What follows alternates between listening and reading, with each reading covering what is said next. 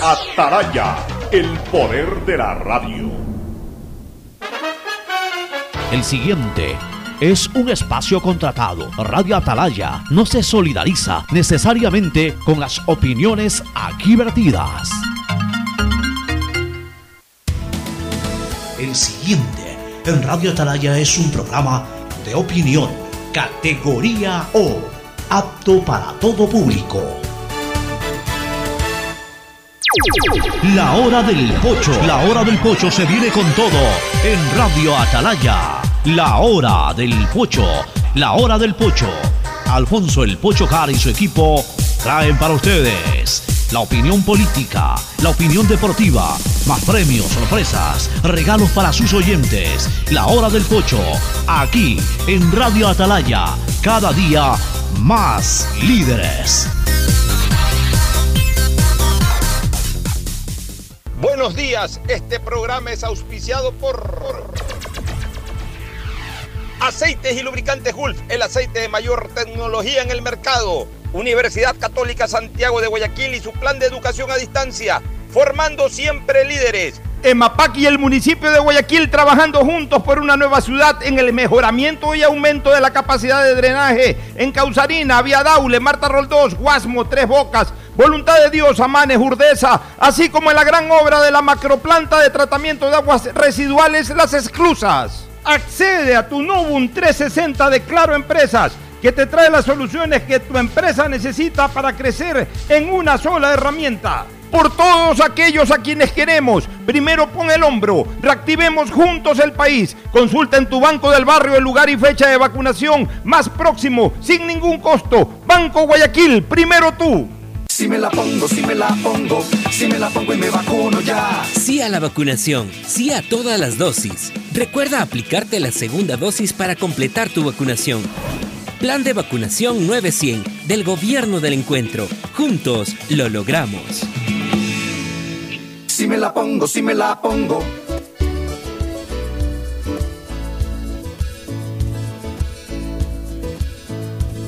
Camino piel morena y siento tu latido. Y miro todo lo bueno que los dos hemos vivido. Te digo. 680 Sistema de Emisoras Atalaya, en su año 77, Atalaya, Guayaquil y el Ecuador, una sola cosa son. Por eso llegamos a la razón y al corazón de la población. Cada día más líderes, una potencia en radio y un hombre que ha hecho historia, pero que todos los días hace presente y proyecta futuro en el Dial de los Ecuatorianos.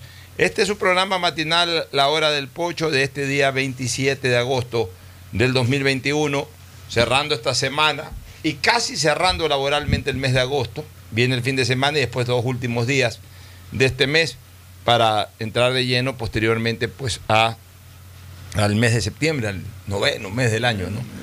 Corre el tiempo inexorablemente, pero aquí estamos junto a ustedes en la hora del pocho con nuestros contertulios, Fernando Edmundo Flores Marín, Fer Floma, Gustavo González Cabal, el cabalmente peligroso, y Cristina Yasmín Harp Andrade, eh, conectados y también en presencia. Así que el saludo inicial de Fernando Edmundo Flores Marín, Fer Floma al país.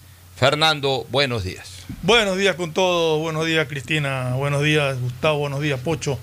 Eh, aquí, oye, con, bueno, primero, no sorprendido, no, bueno, no sorprendido, o sea, no sé cómo, cómo llamar a la foto que publica hoy día el diario Expreso. Expreso. Bueno, eh, o sea, lo que en tú has esa venido playa, diciendo. lo que yo he venido diciendo, que eso es una playa. diciendo. Así comenzó el Islote del Palmar. Como Claro. un banco de arena, como una playa, y terminó en lo que es ahorita.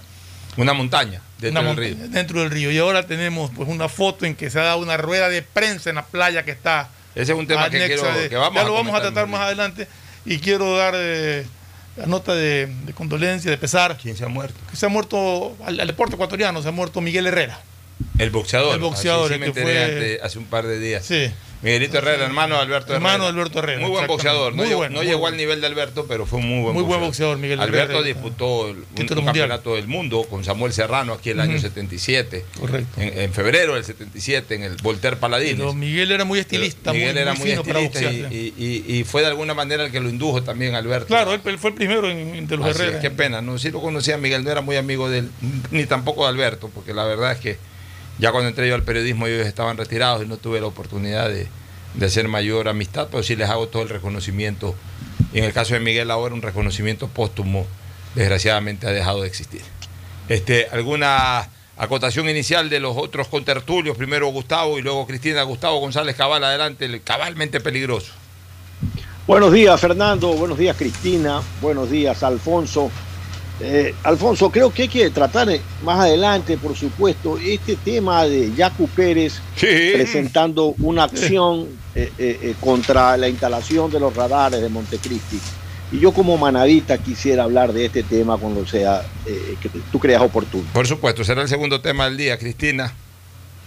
Muy buenos días a todos los oyentes de Radio Atalaya. Para mí siempre es un placer y un honor poder compartir con todos ustedes. Y aquí lista eh, para poder eh, debatir con ustedes y sobre todo quiero mandarle un, fra- un fuerte abrazo a don Gustavo, a Fernando y a ti Alfonso y espero ya el 3 de, de- de septiembre estar en cabina con ustedes. Con los chocolates será- del Marqués. Será el próximo viernes, porque Sí, justamente claro. estarías arribando el día jueves 2. Este, en la última parte del programa, hoy día sí ya te vas a dedicar un poco más a la parte turística de Galápagos, contarle a la gente cómo te fue ya en, la parte, en la positivas. parte positiva, porque ya ayer hablamos del problema este del embarque aéreo y, y está pendiente llamarlo a William Birkett o a la gente de, de aviación civil para tratar ese y otros temas más. Este, ahora sí, entremos a, a- a lo primero, a lo que tú dijiste. Es impresionante. eh, o sea, prácticamente una imagen de Jesucristo, ¿no? Caminando sobre, sobre el lago, sobre el lago de Getsemaní. Aquí veo ahora a Susana González parada sobre el río. Dando Pero, ese es el río, pues, Sí, es, que una río. playa del río. Ese es el río. sí. Que en horas en, en que la corriente baja, eh, digamos que, que baja la marea, como se dice eh, popularmente, termina siendo un arenal. Algo que, que- que en tiempo pasado, aún con marea baja, había por lo menos dos o tres metros de profundidad. Claro. No, no, no, es A ver. Gustavo, tú que has sido marino y, que conoces bien de esto, digamos que antes de esta cuestión, hace 35 años, donde está parada hoy eh, Susana González, hace treinta y pico de años, en marea baja, ¿qué profundidad podía tener ahí el río? Bueno, yo debo decirte que yo no conozco dónde queda el río Guayas. Porque lo que sí conozco es dónde queda la ría Guayas. bueno, en la ría Guayas, ya. Eh, la ría Guayas, eh, hace 35, 40 años atrás, allí hubiera habido tranquilamente con marea alta dos metros de calado. Mínimo. Y con marea baja, Con marea baja, tal vez uno, uno y medio. De- de- de- dependiendo las épocas del año. Porque el tema. tan bajo calado tiene con- la ría, tan bajo calado tiene la ría. Bueno, hasta arriba sí, pues. Hasta donde estamos hablando, sí. ¿En, en dónde la, la ría se hace profunda? en cuanto se va acercando a la conjunción de los dos ríos, ¿no? Y, y- y entonces la, las- la corriente agarra toda la fuerza del babahoyo y del daule. Tenemos que, que recordar que el, que el daule está represado, ¿no?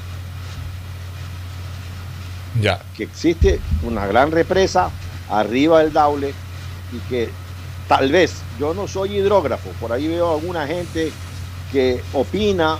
He visto a alguien que puede saber algo de matemáticas, pero lo veo opinar como que si fuera un verdadero hidrógrafo de por qué y explicando una serie de corrientes que la corriente del babahoyo por ser más rápida le produce un vórtice al, a la corriente del daule y entonces allí se va a producir un sedimento porque la va frenando. No lo sé, yo, yo escucho con atención a los que saben. Eh, eh, el tema, sí, claro, el Daule tiene un reglamento. Y tanto el Babahoyo cuanto el Daule, que son parte de la ría Guayas, son impactados por la corriente del mar bastante aguas arriba, ¿no? El Babahoyo ha sido navegable y ha sido una fluviovía muy importante para el, el desarrollo de la agricultura cuando no había carretera. Oye, Gustavo, explícanos un poquito una cosa antes que Fernando también intervenga, comente o pregunte. Explícanos de qué parte a qué parte es la ría y en qué parte se convierte en el río. O sea, porque ese siempre. un- Yo a mi papá, que era un hombre que vivió toda su vida justamente de, de- de- de lo náutico, hablemos así, él era médico de sanidad internacional, recibía los barcos un- un- una semana en el puerto, o sea, en el brazo de estero, eh, otra semana en la ría. Él siempre decía, eh, esta semana me toca recibir en la ría. Mi papá hablaba de la ría. Este, pero todos aquí hablamos del río. Entonces, sí sería importante que nos expliques un poquito la, la- la diferencia entre la ría y el río. El río se tiene técnicamente como tal cuando tiene una sola corriente. O sea, o sea el de Daule y el. Babahoyo son ríos. Claro, pero aguas arriba. ¿Qué es aguas No. arriba? Cuando no son impactados ya Con la corriente de regreso. corriente del Golfo, Nada. por la entrada del mar. ¿En qué momento? o sea, lo que nosotros vemos en el malecón es la ría o el río. La ría. Porque el río Guayas no existe. El río Guayas no existe, existe. técnicamente. Es ría. Es ría. Así, así nos educaron. Eh, Bahía de Caracas no tiene río. El río Chone es aguas arriba. O sea, eh, eh, Tenemos- eh, el río Guayas cuando llega al sector de las esclusas sigue siendo ría. Claro. Ya, bueno, técnicamente, pero eh, eh, eh, digamos que coloquialmente Sí, aquí ya no lo conocemos conoce como el río Guayas. Guayas, así es. Pero El de los salados, por ejemplo, recibe un impacto fundamentalmente de agua de mar. Claro que también hay impactos de agua dulce, producto de la lluvia, producto de otros fenómenos, pero no tiene, como en el caso de la ría Guayas, dos matrices como son el Babahoyo y el Daule, que a su vez reciben otros tributarios que van incorporando eh, su caudal. ya, muy bien. Entonces, eh, tú querías decir algo, Fernando. Sí, no, yo quería mencionar que esto es una, una, una lucha, si cabe el término, que hemos venido sosteniendo en este programa ya algunos años, que es el dragado de- del, del Siempre lo hemos venido señalando. Hemos venido y hace diciendo cuatro años decíamos que ya era muy tarde. Que ya era muy tarde. Y sigue el problema.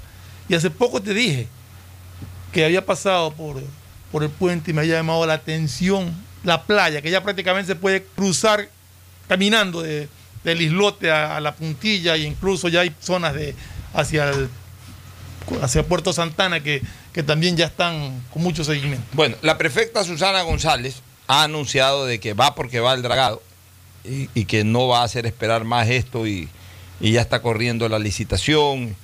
Y ella también en parte siendo mediática, comunicadora, ha tomado una buena iniciativa, ir a dar la rueda de prensa no en el salón de la prefectura, sino parada en el...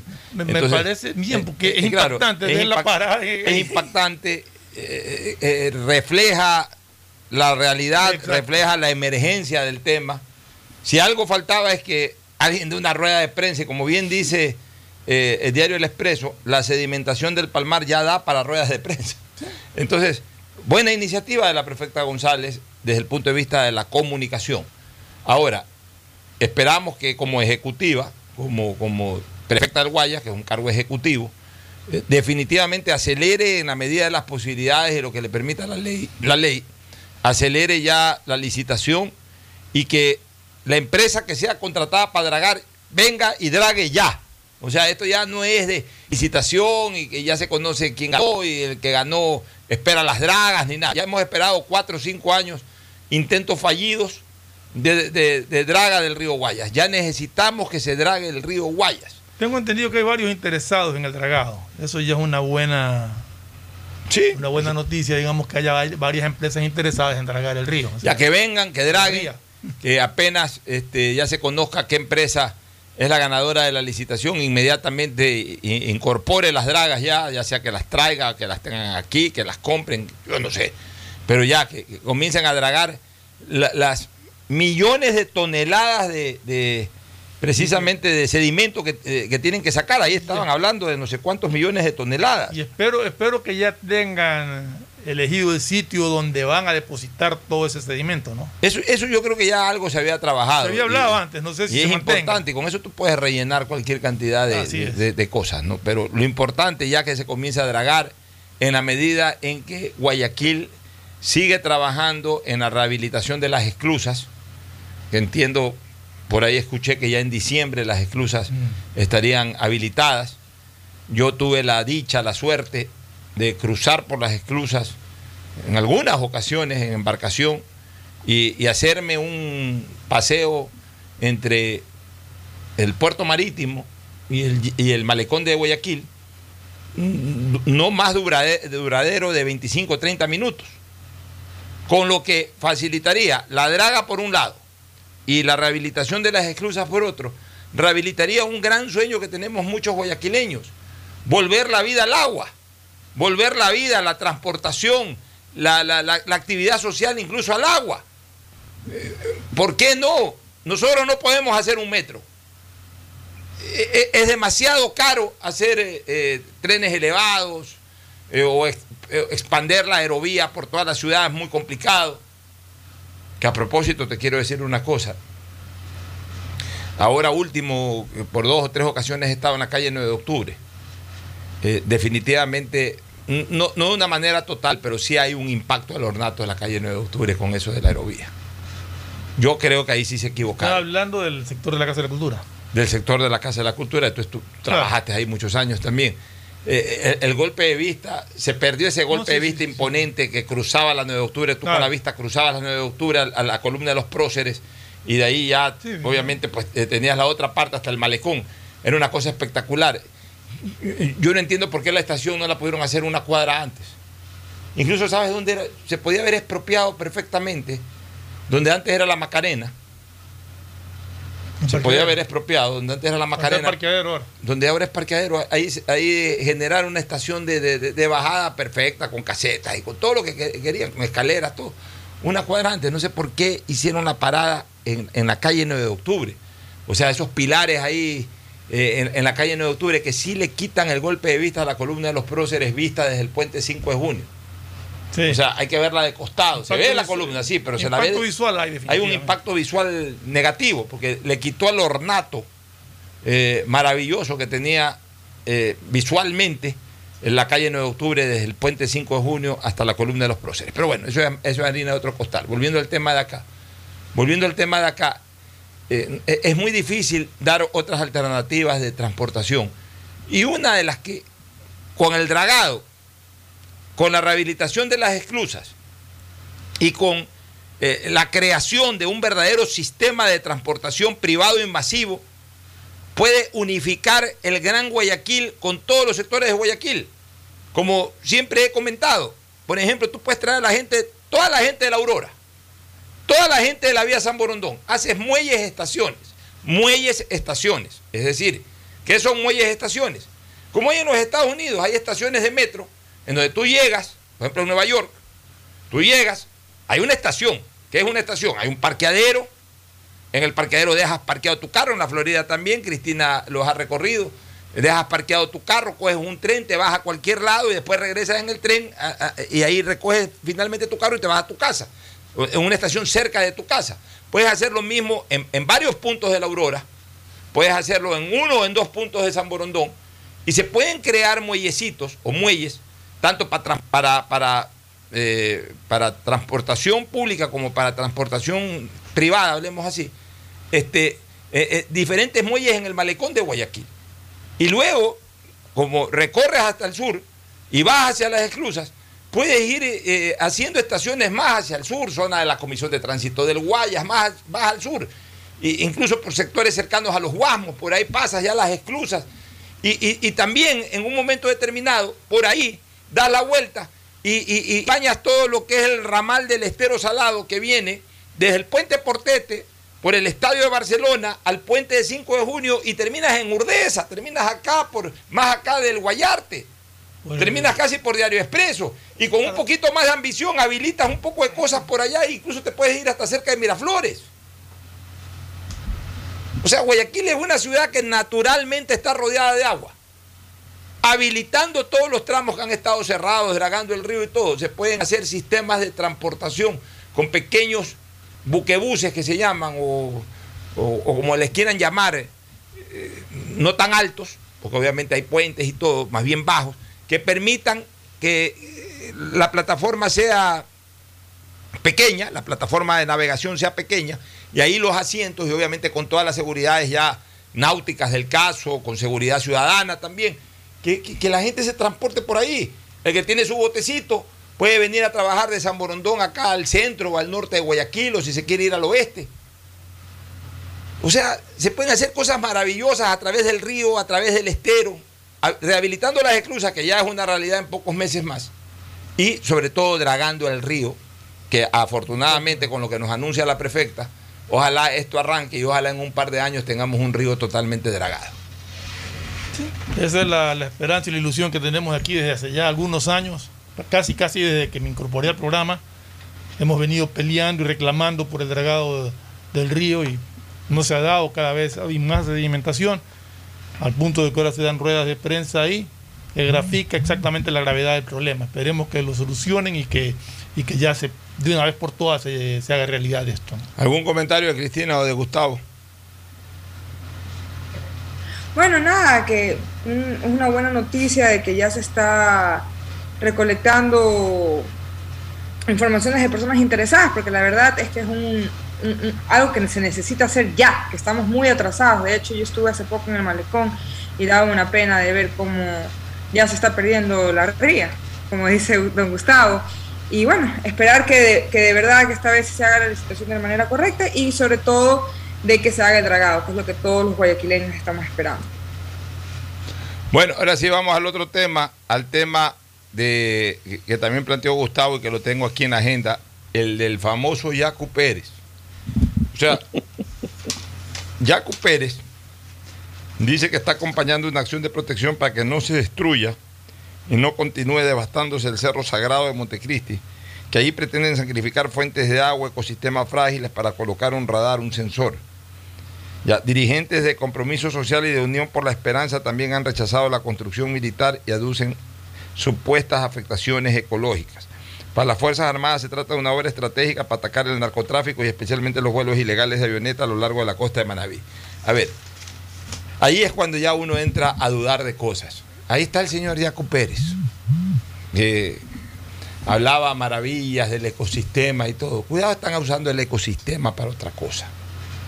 ¿En qué afecta el ecosistema que pongan un radar en un cerro que además hay otros tipos de antenas y otro tipo de tecnología?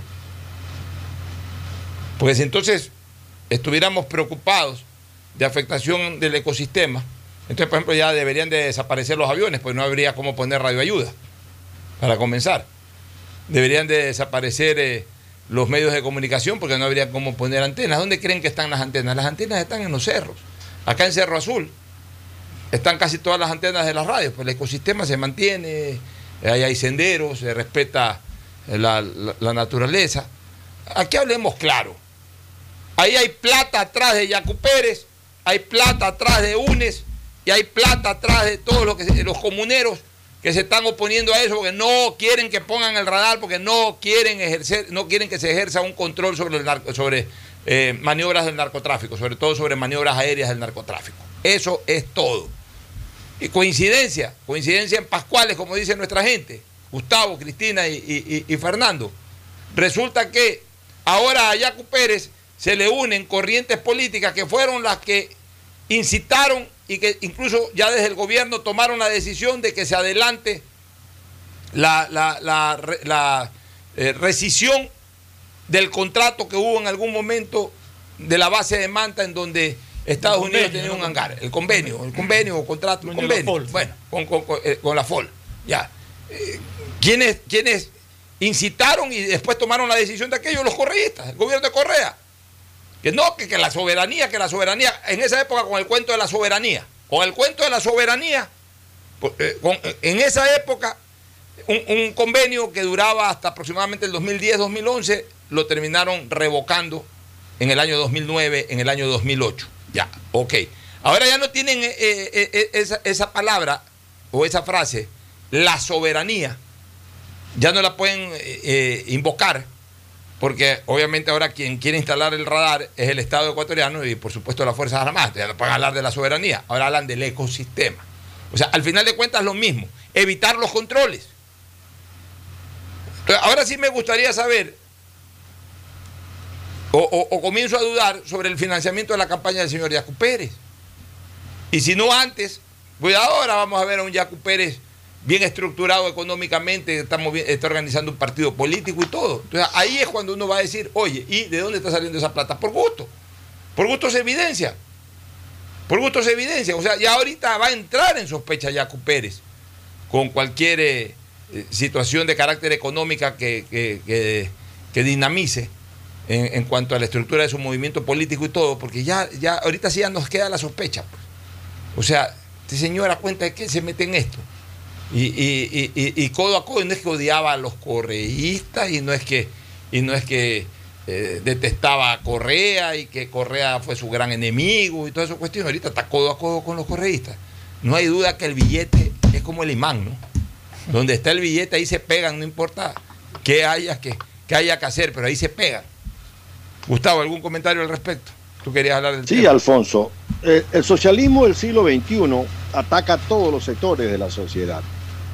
Y entre ellos el gobierno de Correa inventó una serie de nuevos historiadores que empezaron a dar unas lecturas totalmente eh, imaginativas, como que, se hubiera, como que si la hubiera escrito Julio Verne sobre la situación de mi provincia. Y entre ellos alguien se inventó que el cerro de Montecristi era un cerro sagrado. Eh, en realidad, las famosas eh, sillas del cerro fue en el cerro aledaño, que está más cerca de Puerto Viejo, no en el cerro de Montecristi. Pero bueno, eh, lo real y el cierto cerro, es el cerro de hoja, ¿qué se llama? Correcto, señor. Eh, lo real y cierto es que el Cerro Montecristi de sagrado no tiene nada, porque a su vera hay una cantera que está operando abiertamente desde hace años y a nadie le importa. Lo real y cierto es que se hizo, eh, se cortó una parte del cerro para hacer el, el entramado de la constituyente que creó eh, el mamotreto que nos rige como Y constitución. hace mucho tiempo en la falda del 400 cerro se hizo una ciudadela. Claro, Sí. los 444 artículos que igualmente los tiene la constitución de Venezuela. Eh, y entonces nadie dijo nada. Lo real y cierto es que Ecuador, Yasmín, Ecuador ha firmado cerca de 20 convenios internacionales para combatir el narcotráfico como un delito continuado. En virtud a esos convenios fue es que se permitió la instalación de una FOL, de un centro de asistencia logística, eh, como fue la base de Manta. La base de Manta nunca existió. Allí ondeó una sola bandera, la de Ecuador. Bases norteamericanas hubieron en 1941, en Galápagos, en la península de Santa Elena. Pero hay que preguntarle al gobierno de Correa por qué terminó el convenio de, las, de la Ford con Estados Unidos a sabiendas que no podía controlar bajo ninguna medida el tema de la posibilidad de la presencia intrusiva de aviones con narcóticos. No lo hicieron. Simplemente terminaron el convenio. Y durante muchos años la zona norte de Esmeraldas y, de Manabí se convirtieron en una pista y, en una tierra de nadie. Estaba controlada por esos famosos radares chinos. Ese No, los radares chinos fueron después. Los radares chinos vinieron luego. Pero el Estado ecuatoriano, yo quiero ser muy insistente en esto, el Estado ecuatoriano, porque Correa, este presidente guayaquileño, representaba al Estado ecuatoriano, había ganado una elección democrática. Entonces, el Estado ecuatoriano fue un narcoestado que hizo y llevó al Ecuador a la situación de tener puntos ciegos, totalmente ciegos respecto a lo que estaba pasando. Y algunos alcahuetes, unos con casaca y otros sin ella, se prestaron para esto. Es que hay que decir las cosas por su nombre. El tema de la inseguridad que vivimos tiene Un huevo de la serpiente tiene un nacimiento muy claro. Y lo que está haciendo Guillermo Lazo y el gobierno nacional y el ministro de Defensa, Fernando Donoso Morán, es en estos momentos enfrentar y tratar de, arreglar este gravísimo problema que tampoco lo arregló Lenín Moreno. Hay que decir las cosas por su nombre. Por el contrario, el señor ministro Jarrín lo que hizo fue entorpecer más la posibilidad de que los ecuatorianos tengan la posibilidad de regresar a la tenencia de armas que desde el gobierno de 1980 hasta los días de Palacios existieron. Los cambió el socialismo del siglo XXI porque es parte de la estrategia de desarmar a la sociedad civil, de impedir, como han impedido, que las fuerzas públicas puedan repeler los ataques ilegítimos desde que son objetos y asimismo impedir que el ciudadano común tenga la posibilidad de repeler una amenaza letal sobre su familia o sobre su integridad física. Al punto, Gustavo, al punto, Gustavo, eh, ya la situación es insostenible y, y, tenemos que correlacionar que la violencia intraurbana en este momento responde en buena parte al, al, al narcotráfico. Eh, hoy día, cada vez que prendo la televisión en las mañanas, es increíble. Es increíble, son tres, cuatro asesinatos durante la noche anterior, asesinatos. Cosa que hace, yo lo decía ayer y lo puse en Twitter, cosa que hace 20, 25 años mataban a alguien y era un escándalo en Guayaquil, era un escándalo en Guayaquil. Hoy matan a tres personas una noche y es una noticia simplemente. Pero una personas en, en, distintos sectores. En distintos o sea, sectores. Hoy, distintos, hoy ¿no? día vi un reportaje, mataron a alguien en Durán. Entrevistaron a los, a los, a los vecinos, a la gente del sector. Sí, es que por las famosas eh, guerras internas que hay aquí de territorio, decían, decían los padres. La siguiente noticia, mataron a alguien en Mapasingue. Así, textual. En Durán uno, después en Mapasingue otro. Lo mismo. Peleas por territorio. Después anunciaron la muerte o el crimen a alguien en, en, el suburbio oeste, en la 40 y algo. Lo mismo. Y ayer mataron a alguien en la calle Venecia, porque hizo un bonito reportaje, no bonito, pues digamos un reportaje muy al estilo de Lenín Artieda, Venecia, que le pusieron ese nombre porque cuando llueve o cuando hay eh, aguacero, eh, la calle se pone como Venecia. Esta vez no es época de aguacero, pero lo que hubo es aguacero de plomo, algo así dijo Lenín. Propio de Lenín Artiera, propio de, de, de, de, ese léxico que él tiene para preparar los reportajes. Por eso me acuerdo que la calle Venecia en el Guam. Lo mismo. Y todo es por pelea de territorios. Todos los días hay crímenes por pelea de territorio. O sea, Guayaquil tiene una serie de, entre comillas, distritos de, de venta del narcotráfico, del microtráfico, distritos. O sea, eh, hay capos, capillos, capitos, como quieran llamarles, eh, en diferentes zonas de Guayaquil. Son, son ya decenas de decenas. Entonces, eh, obviamente, como pasa en todos lados, el, el, dueño de las 20 cuadras aquí se quiso tomar la cuadra 21 y entonces el dueño de esa cuadra 21 lo mandó a matar. Es una cosa increíble, todos los días está pasando.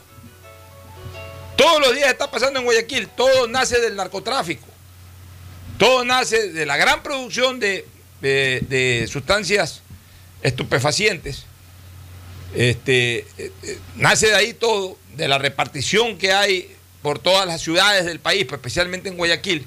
Y ahora hay verdaderos, verdaderos grupos de mafia en cada uno de los barrios. Entonces ya no se puede seguir viviendo así. Ya no se puede seguir viviendo así. O se toman medidas drásticas y se establece una verdadera política de seguridad ciudadana o, o, la delincuencia termina aniquilando este país. Este, Cristina, tu opinión.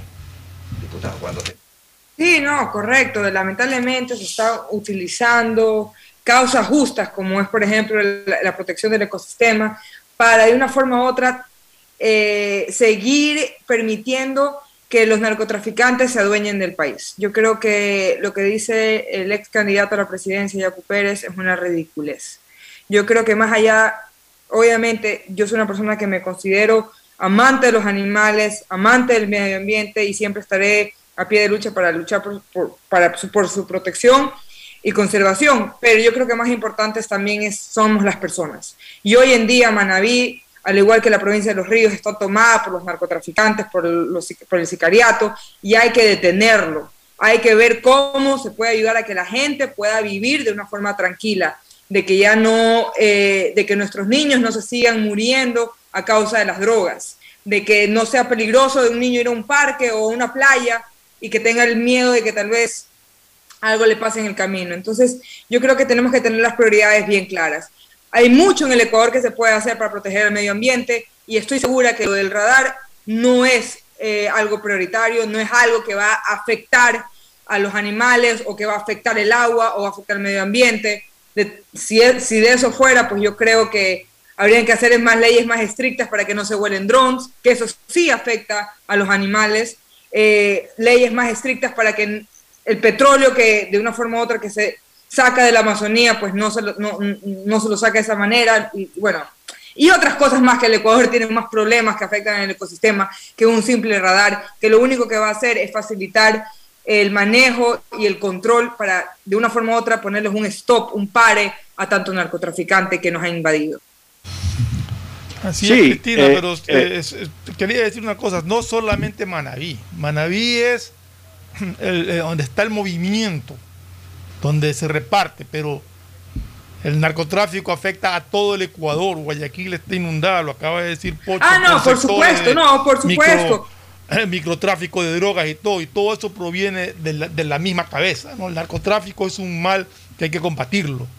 Por supuesto, y que afecta, afecta, a afecta a todos los ecuatorianos, pero en, de, su, una forma u otra, pues afecta mucho más a, a las provincias. Por ejemplo, yo eh, yo crecí yendo siempre a la provincia de Los Ríos, una provincia que llevo muy adentro de mi corazón y lamentablemente hoy no es lo que fue hace 15 años atrás. Hoy está tomada por sicarios, por, por delincuentes.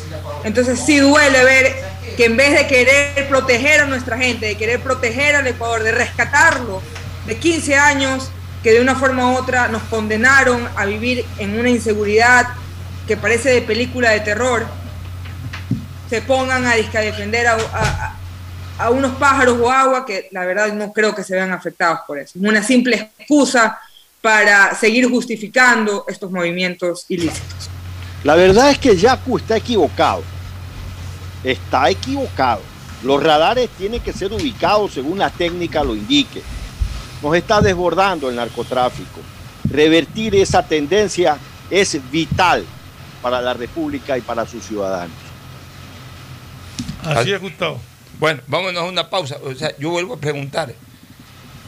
Porque mira, a ver, aquí hay mucha corriente ecologista en, Guayaquil, hay muchos defensores del medio ambiente y está bien que hayan defensores, abogadas, abogados, ciudadanos en general.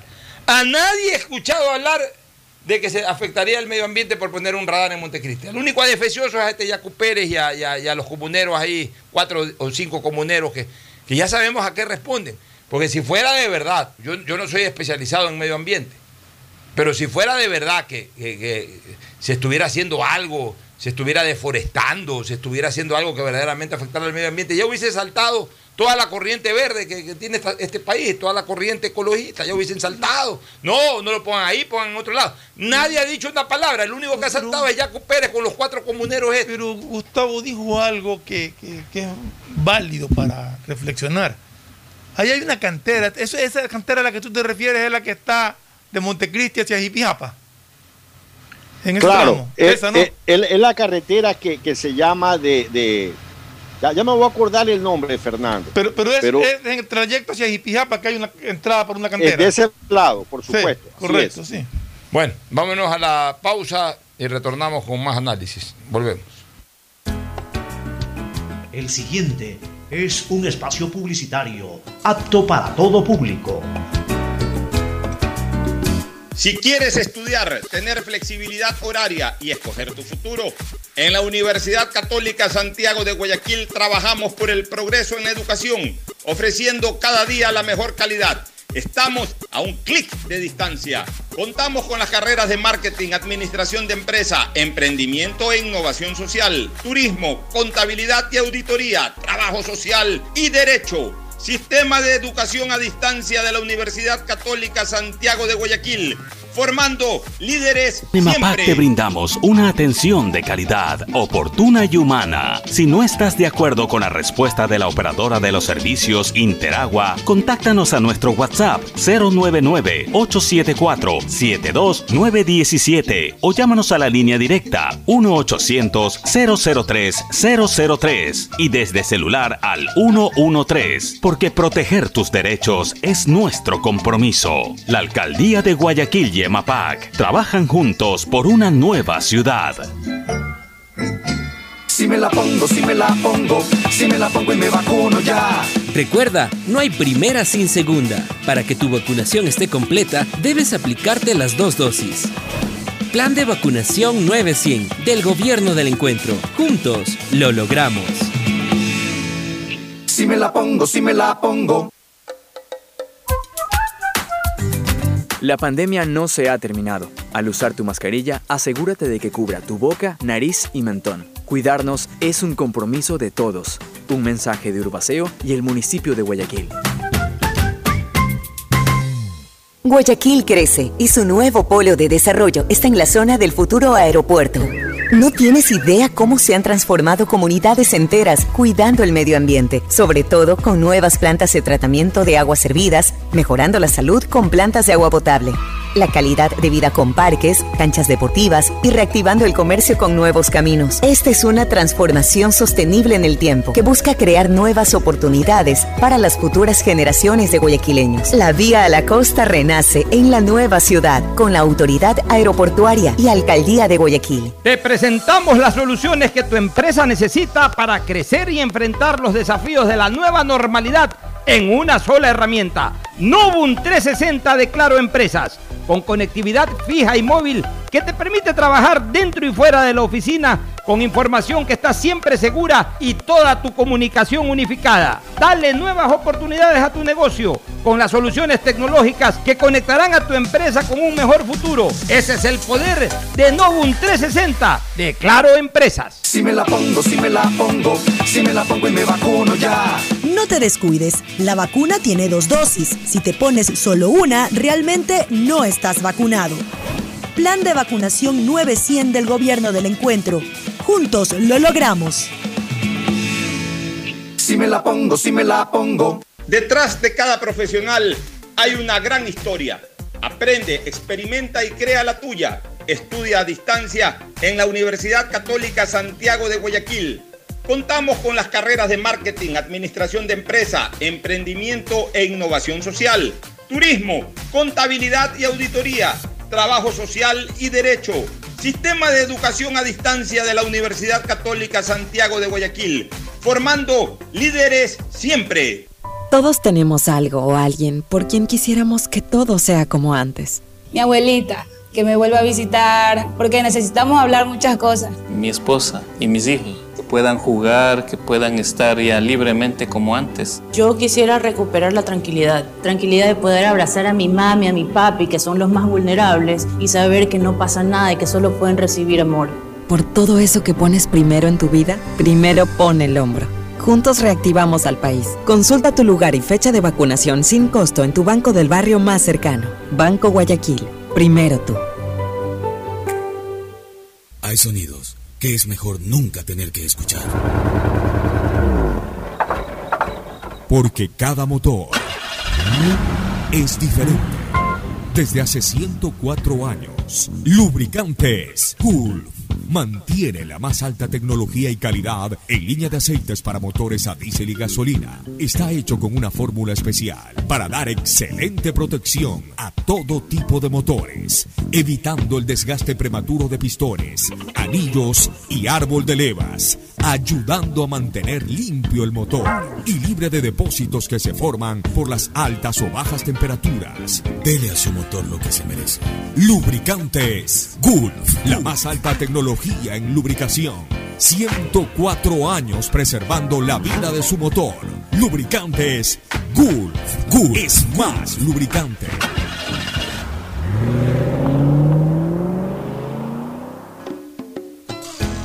Fin del espacio publicitario. Usted está escuchando un programa de opinión, categoría O, apto para todo público. Muy bien, retornamos. Ahora sí, entremos contigo, Cristina. Cuéntanos un poquito de las maravillas de las Islas Galápagos, todo lo que pudiste descubrir, eh, todo lo que pudiste disfrutar del archipiélago de Colón, como también se lo conoce a, nuestro, a nuestras Islas Encantadas. Te escuchamos. Bueno, tuve la oportunidad de visitar las Islas, las islas Galápagos. Esta fue mi cuarta ocasión. Eh, esta vez solamente fui a bucear. No, de verdad solamente Primero, visitamos eh, una eh, isla. Cristina, ¿dónde fuiste? ¿A qué parte de Galápagos fuiste? Claro, o sea, comencé mi, Periplo. mi travesía por las Islas Galápagos en, el- en- en la isla de Baltra, donde ahí fuimos en una pequeña lancha hasta el crucero. En el crucero pasamos primero por la isla de Bartolomé, de ahí seguimos hacia el norte, hacia la isla de Wolf y terminamos eh, lo más alto que es la isla de Darwin. De ahí volvimos a bajar, pasamos por Isabela, eh, de ahí fuimos a Santiago y terminamos de vuelta en la isla Seymour, eh, que queda cerca de la isla de Baltra, y bueno, ya después me regresé para, para continente. La verdad es que fue una experiencia indescriptible. Eh, no pisamos tierra, bueno, más allá de Seymour, que, que- tuvimos la, la oportunidad de, de caminar 10 minutos en la isla, eh, todo fue bajo el agua, todo fue una experiencia totalmente nueva para mí. He buceado varias, ya tengo 6 años buceando, pero fue mi primera vez buceando 3, 4 veces al día. Eh, y, y más Pero- en corrientes tan fuertes como las de Darwin las de Tú Wolf. cogiste un crucero. Claro, yo. Pero yo un crucero, vine- un crucero especializado de, de, este buceo. tema de De buceo. buceo, claro. Claro, lo que pasa en las islas, lo que me estaba comentando el Pero, pero, capitán. eh, explícale un poquito eso a la gente. O sea, Sí, eso es lo que voy a este explicar. crucero, eh, eh, digamos, es especializado en buceo, es decir, ahí hay instructores, te dan todos los equipos, etcétera.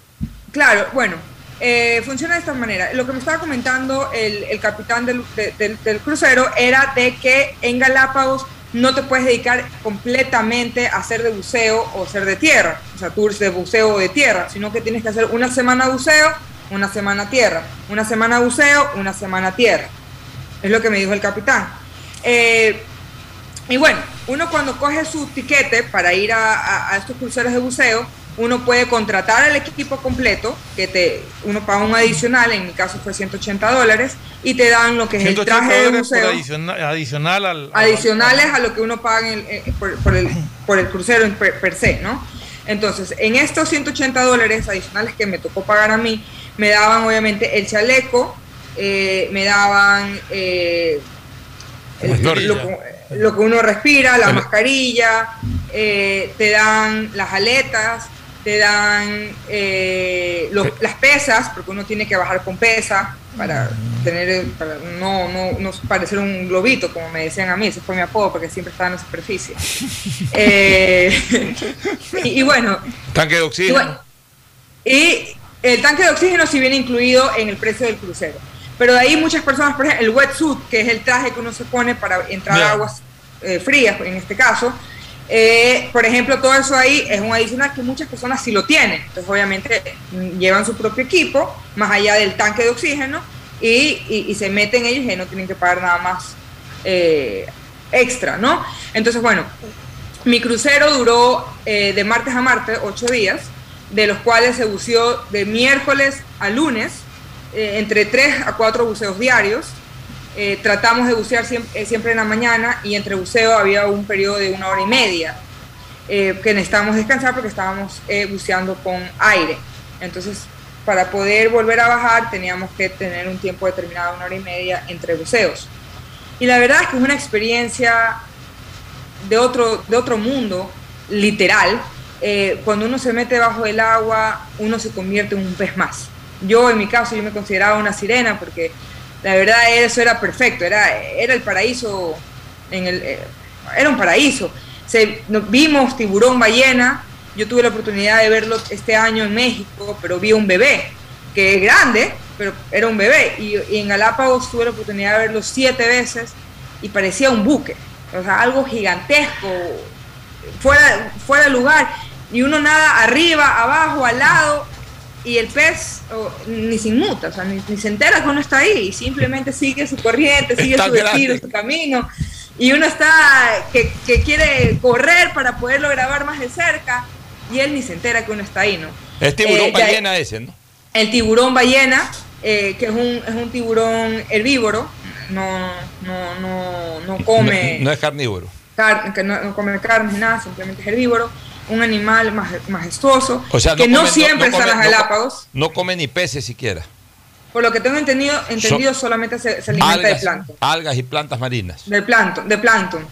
Eh, Se alimenta. eh, es un pez, bueno, es, una, es un tiburón eh, que no siempre se las encuentra en las Islas Galápagos, sino justamente en esta temporada, eh, que viene desde el mes de julio hasta el mes de septiembre.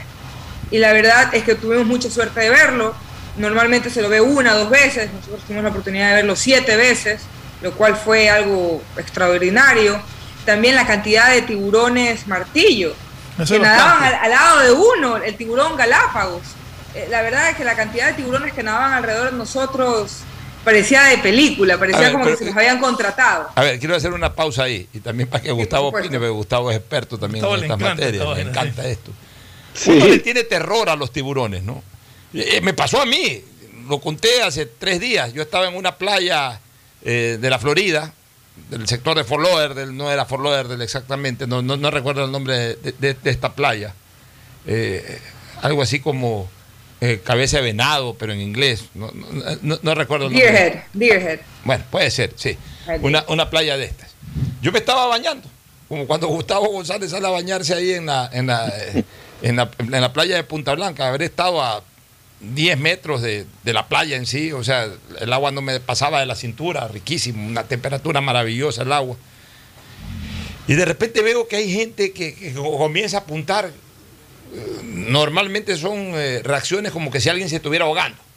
Aunque allá no hay ese problema, porque allá hay salvavidas y hay gente. Aquí sí, pues aquí alguien se está ahogando y si no lo salvan los bañistas, se murió. Se, se- se lo llevó la corriente y se ahogó. Entonces, obviamente, mi reacción propia de un ecuatoriano que está acostumbrado a ver ese tipo de cosas, de que alguien se esté ahogando, inmediatamente cuando vi que señalaban para allá, me puse a ver quién estaba en el agua por ahí, eh, que se lo estaba llevando la corriente o algo de eso, para ver en qué podía ayudar. Y de repente veo una aleta de tiburón, o sea, a, a 10 metros donde yo estaba, una aleta, volando ese tiburón, nadando a, todo vapor. Vi la aleta y le vi a penitas parte del lomo, el, típico color del tiburón. Un sharp, un tiburón, la gente sharp, sharp, tiburón. Entonces todo el mundo salió corriendo hacia la playa.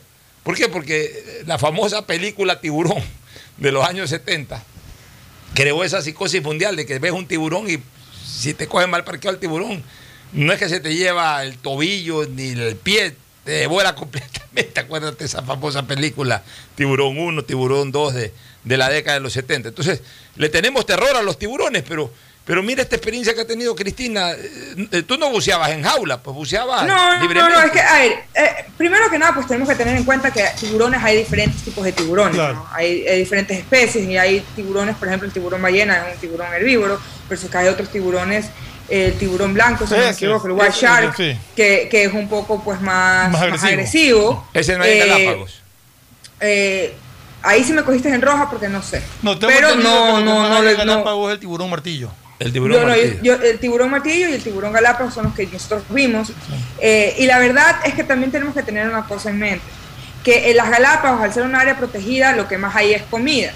Entonces el tiburón no tiene hambre. El tiburón para, ve a un buzo y dice, no sé ni siquiera qué es eso, ni siquiera sé qué sabe. Cuando él ya, ya- ya está acostumbrado a comerse, me invento, lobos, tortugas, eh, peces, o sea, lo que más hay es comida en Galápagos. Entonces los, los, anima- lo- los tiburones, de hecho, en Galápagos no son violentos. Yo sé, por lo que me estaban comentando los guías, que por ejemplo el tiburón eh, martillo en la isla Coco, en Costa Rica, si no me equivoco, que queda, queda ubicado, eh, sí es un- un- un- un tiburón que uno sí le tiene que tener un poco de miedo. Pero ya cuando ya estás en las Galápagos, ya no, porque simplemente no les interesa, no te ven como, como un alimento, sino que te ven como algo raro que está ahí en el agua, botando burbujas, ¿no? Entonces, uno siempre tiene que saber en qué área uno está ubicado, qué tipo de animales uno puede ver, qué tipo de animales uno puede eh, correr peligro y con qué otros animales no. De hecho, a mí, por ejemplo, que yo decía, me parecería una estupidez donde me hubiera pasado eso, porque no me, no me muerde un tiburón, sino que me muerde una anguila. Yo por tomarle una foto a una amiga con, una tortuga y, no me considero fotógrafa, pero me gusta tomar muchas fotos, me gusta tener el buen ángulo y, y- cuadrar perfecto la foto. Obviamente, cuando uno está caminando en tierra, pues es mucho más fácil moverte, sentarte, pararte, todo. Cuando uno está en el agua, pues es un poco más difícil. Entonces yo me estaba medio acomodando cuando viene uno de los guías y me coge y me jala, porque la anguila, yo me estaba metiéndola en la boca de la anguila casi. Entonces dice que la anguila tiene dos mandíbulas y que cuando muerde y te agarra, no es que te va a arrancar el pedazo, pero se va a quedar como astan- atanca- eh, estancada la mandíbula o cerrada Se la se mandíbula. en la mandíbula. y que eso va a doler muchísimo. Entonces, obviamente uno siempre tiene que tener cuidado a veces los animales más pequeños, eh, de los animales que no son, que no atacan, pero que si uno está invadiendo su espacio, pues tiene que tener, tiene que tener, eh, tiene que estar consciente de que uno tiene que respetar diferentes límites y sobre todo que ellos están en su casa, uno está de visita, entonces uno tiene que andar con más cuidado de no invadir sus espacios porque al ser animales salvajes, obviamente se van a defender cuando se sienten los lobos marinos, ¿cómo reaccionan? ¿Se los ve bastante también debajo del agua? Sí, de hecho hoy día acabo de subir un video en, en- Twitter sobre un lobo marino. Ellos se acercan a uno y comienzan a coquetearle. Yo diría que ellos son bien coquetos porque te comienzan a hacer una, una especie de baile, de nadar alrededor tuyo que te envuelven y con esos ojos espectaculares que tienen. Pues yo me quedé enamorada. Yo, yo, yo si pudiera vivir debajo del agua, yo creo que allá me mudaría. Ya, y, y- y finalmente, para que también Gustavo eh, pregunte o comente, eh, ¿delfines se vieron ahí en...? Sí, eh, de hecho, bueno, vimos eh, a lo que se movía el barco, teníamos muchos delfines que iban a la, a la parte de adelante de la- de- del barco, si no me equivoco se llama la proa, iban y comenzaban a saltar, a nadar, eso fue en la, en la isla de Darwin y en la isla de, eh, de Wolf.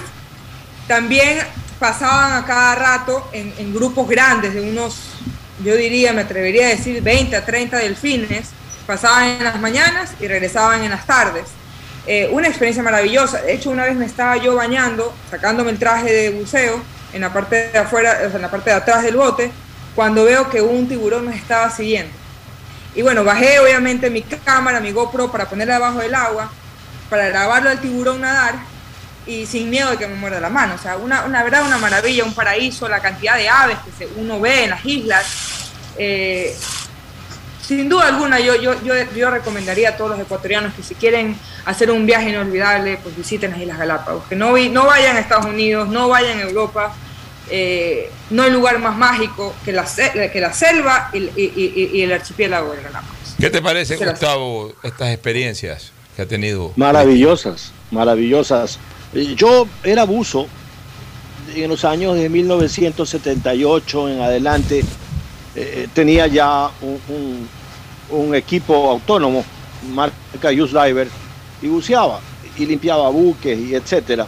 Y en realidad bucear es una experiencia única. Se, logré, se la logré transmitir a mi hijo Santiago, que es un gran buzo. Él inclusive es un buzo que a veces no me gusta los, los riesgos que corre, porque bucear al norte de Galápagos, en, arriba en el triángulo de Wolf, es ya un buceo complejo. Porque aunque no se quiera decir en Galápagos, en esa latitud de Galápagos, en la punta de Wolf, bien al norte, ha habido presencia del carcharadón carcharias ¿Qué es en un determinado momento, el tiburón blanco, cuando los veranos son muy fríos. O Eh, sea, y ese, muy- y- y ese tiburón blanco sí es de salir corriendo. El tiburón blanco es básicamente una máquina de comer. Como todos los tiburones, muy bien, Yasmín ha tenido claro el tema. Los tiburones no tienen vejiga natatoria.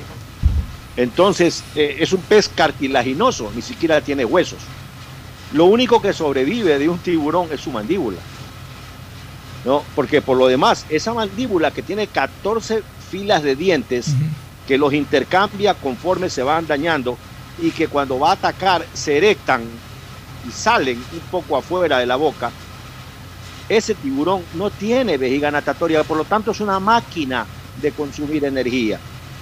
Y por eso es que si en Galápagos hay abundancia de recursos, el tiburón pues aparentemente no tendría por qué atacar a, un eh, objeto mucho más grande o de soporte, ¿no? Pero el miedo que le tiene el ser humano al tiburón no, tampoco es que es por gusto. Hay, una conocidísimo, hay un conocidísimo incidente en el buque Indianápolis, que fue un crucero pesado norteamericano de la Segunda Guerra Mundial que trasladó desde San Diego, California, hasta la base aeronaval de Tinian en el Pacífico, los, dos artefactos eh, atómicos, el Little Boy y el Fat Boy. Ese buque lleva esos dos artefactos eh, eh, atómicos, los desembarca en Tinian y regresa a su base en San Diego. Pero cuando están en guerra, los barcos no pueden decir a qué hora zarpan ni a qué hora llegan. Solamente zarpan de acuerdo a sus planes. El buque zarpó y en el medio del océano fue torpedeado por un submarino japonés. Increíblemente, ya Japón se había rendido. Pero el submarino de bolsillo japonés no sabía eso y entiendo que tampoco sabía el comandante del Indianápolis. Lo, real y cierto es que el torpedo hundió el crucero pesado y más de 2.000 marineros saltaron al mar vivos. Y se toparon en medio del Pacífico con una escuela de tiburones martillos. Como ya se había rendido Japón, la gente estaba muy desestresada. Y esos 2.000 marineros tirados en sus salvavidas en sus pequeños botes de goma, si es que los había, tuvieron que resistir el ataque de una escuela de tiburones martillos. Entonces, un hidroavión que estaba haciendo un vuelo sobre esos cielos logró ver una mancha roja en el mar. Entonces, el comandante bajó un poco para observar de qué se trataba esa mancha roja y se dio cuenta de lo que estaba sucediendo. Y entonces él dio la alarma acuatizó y permitió que todos los tripulantes que lograban, todos los marineros que lograban entrar al buque, al, hidroavión, eh, entren, porque ya el hidroavión no iba a despegar, el hidroavión iba a quedarse como una balsa flotante. Así que los marineros llegaron, inclusive, era un hidroavión de cuatro motores, eh, a, sentarse en las alas del hidroavión.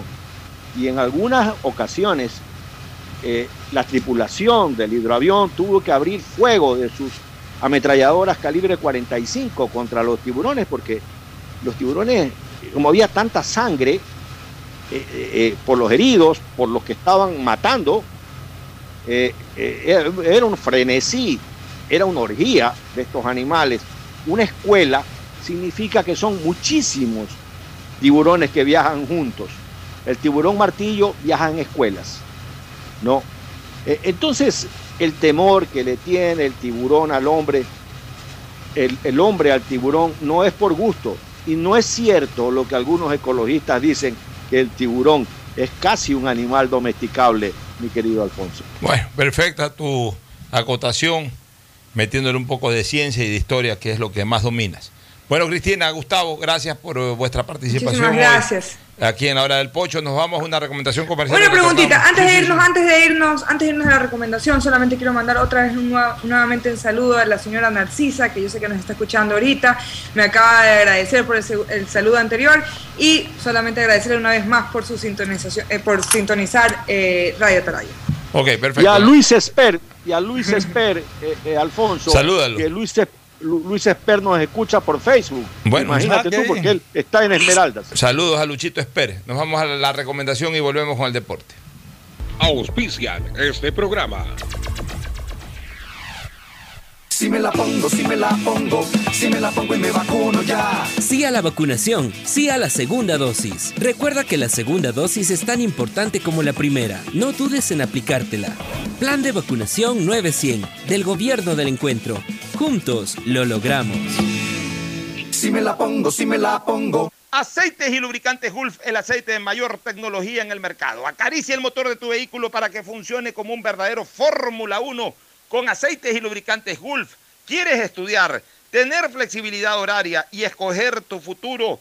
En la Universidad Católica Santiago de Guayaquil trabajamos para el progreso en educación, ofreciendo cada día la mejor calidad y para ello estamos a un clic de distancia. Escoge la carrera de tu vocación. Puede ser marketing, administración de empresas, emprendimiento e innovación social, turismo, contabilidad y auditoría, trabajo social y también derecho. Consulta en nuestra página web mayor información y esquemas de admisión. Universidad Católica Santiago de Guayaquil, formando siempre líderes. Te presentamos las soluciones que tu empresa necesita para crecer y enfrentar los desafíos de la nueva normalidad en una sola herramienta. Novum 360 de Claro Empresas, con conectividad fija y móvil que te permite trabajar dentro y fuera de la oficina con información que está siempre segura y toda tu comunicación unificada. Dale nuevas oportunidades a tu negocio con las soluciones tecnológicas que conectarán a tu empresa con un mejor futuro. Ese es el poder de Novum 360 de Claro Empresas. Todos tenemos algo o alguien por quien quisiéramos que todo sea como antes. Mi abuelita, que me vuelva a visitar, porque necesitamos hablar muchas cosas. Mi esposa y mis hijos, puedan jugar, que puedan estar ya libremente como antes. Yo quisiera recuperar la tranquilidad, tranquilidad de poder abrazar a mi mami, a mi papi, que son los más vulnerables, y saber que no pasa nada y que solo pueden recibir amor. Por todo eso que pones primero en tu vida, primero pon el hombro. Juntos reactivamos al país. Consulta tu lugar y fecha de vacunación sin costo en tu banco del barrio más cercano. Banco Guayaquil. Primero tú. En EMAPAC te brindamos una atención de calidad, oportuna y humana. Si no estás de acuerdo con la respuesta de la operadora de los servicios Interagua, contáctanos a nuestro WhatsApp 099-874-72917 o llámanos a la línea directa 1-800-003-003 y desde celular al 113, porque proteger tus derechos es nuestro compromiso. La Alcaldía de Guayaquil y EMAPAC trabajan juntos por una nueva ciudad. Si me la pongo, si me la pongo, si me la pongo y me vacuno ya. Recuerda, no hay primera sin segunda. Para que tu vacunación esté completa, debes aplicarte las dos dosis. Plan de vacunación 900 del Gobierno del Encuentro. Juntos lo logramos. Si me la pongo, si me la pongo. Estamos en la hora del pocho. En la hora del pocho presentamos Deportes, Deportes. Muy bien, entramos al segmento deportivo. No está por aquí todavía Agustín Filomentor Guevara Morillo, pero con Fernando Flores Marín Ferfloma para analizar eh, la Liga Pro, que hoy eh, juega su última fecha antes de las eliminatorias. Aquí paralizamos hasta que Ecuador pueda desarrollar sus partidos contra Paraguay y, y Chile, ¿no? Juega, juega- juega enseguida Ecuador y Chile Son en el estadio. en el- ¿Cómo tres partidos? Esta fecha eliminatoria de tres, de, son O sea, tres partidos. Ecuador- eh, primero con Paraguay en el en Ponciano, en el Rodrigo Paz, luego con Chile Sí. en el Rodrigo Paz y de ahí eh, juega con Uruguay, me parece, No, no tengo en el Estadio Centenario. Pero bueno, entremos de lleno a, a- a la fecha de, de la Liga Pro que arranca hoy con el partido Olmedo, Emelec Olmedo en el Estadio Capo, el Fernando. En Melec Olmedo en el Estadio Capo juegan hoy día. Eh, un partido en el que Melec no tiene a, ni a Leguizamón ni a Sebastián Rodríguez, pero aparentemente recupera, ya está disponible para jugar Zapata. Ya el O sea que colombiano. El colombiano y a Rojas también demostró que estaba en buenas condiciones, entonces creo que eh, que Melec, eh, más allá de, de ausencias que son importantes, muy importantes, eh, en este caso contra, contra el Olmedo, pues quizás sea el rival que mejor le acomoda para, para, para enfrentar un partido con las ausencias que tiene. En lugar de Sebastián Rodríguez, asumo que continuará Ceballos y Mejía, pues será el reemplazante de Leguizamón en la, en la defensa. Creo que Melec tiene la oportunidad de, de afianzarse por lo menos en la segunda posición y si y esperar resultado del, del partido de mañana entre Independiente y Barcelona para saber exactamente qué es lo que sucede. Ya, eh, eh, en efecto, Ecuador juega primero con eh, la selección de, de Paraguay, Sí. eh, digamos que la fecha normal. De ahí se mete la fecha 6 en medio. La fecha 6 que no se jugó por la pandemia, por eso que Ecuador juega dos partidos seguidos. Claro, local, juega exacto. frente a Chile. Y luego viene la fecha 10. Eh, como ya te lo dije, Ecuador visita el día 9 de septiembre, visita la selección de Uruguay en el Estadio Centenario.